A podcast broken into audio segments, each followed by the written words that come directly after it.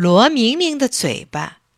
罗明明本来是个很可爱的小男孩，可不知道从什么时候开始，他学会了骂人，说粗话，一开口就是他妈的，还加了不少脏话。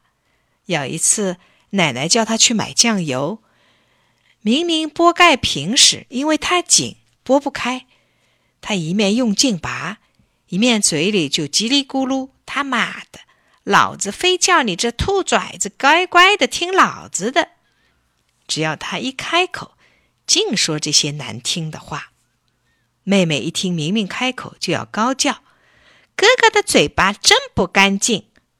奶奶也说：“你孩子什么都好，可就是这张嘴巴变坏了。”一天晚上，罗明明迷迷糊糊正要睡着，忽然听到一个声音在低声说话。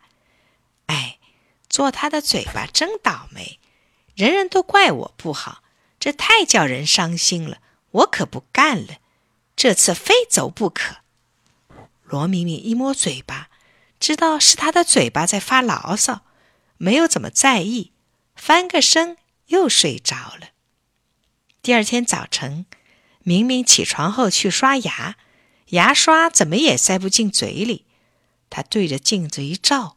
不由得吓了一跳，哎呀，嘴巴没有了，鼻子底下光光的一片，丑死了！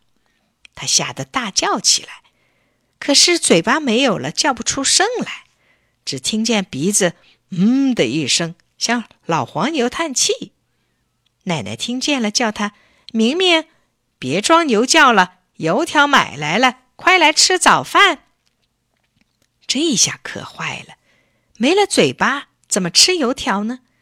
明明慌了，怕奶奶看见，急忙找了个大口罩戴上，趁奶奶不注意，一口气跑到了学校，不声不响坐在自己的座位上，呆呆的发愣。马小平见他戴了大口罩，问他：“你感冒了？”明明什么也回答不了。下课了，同学们拉他去踢球。可戴了口罩，怎么能上场呢？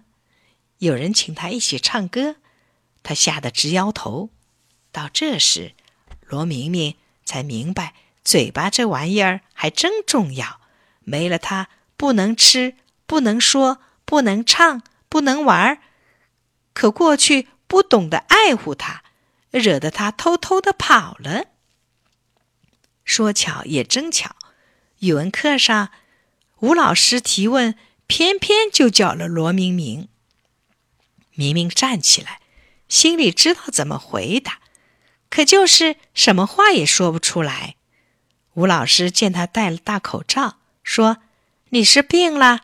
上课不要戴口罩，拿下来吧。”明明没办法，只得摘下了口罩。啊！这时候，全教室的人，包括吴老师在内。都惊叫起来：“罗明明，你的嘴巴呢？”罗明明指手画脚的说了半天，可大家什么也没听见。吴老师把他带到医务室，一检查，全身什么也没少，就少了一张嘴巴。校长说要送医院动手术。明明一听要动手术，吓得就往外逃。吴老师一把拉住他，安慰说：“别怕，冷静一点。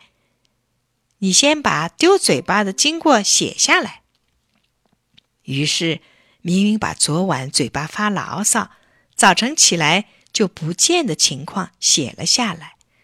吴老师一看，说：“原来你的嘴巴是有意偷偷跑掉的。你写张找寻启事，向嘴巴保证。”以后一定不说粗话脏话，他见了就会回来的。罗明明真的写了张找寻启事，贴出去不到两个小时，派出所就来电话叫他去领嘴巴。明明到了派出所，见到好几张嘴巴坐在那里，他一眼就认出了自己的那一张。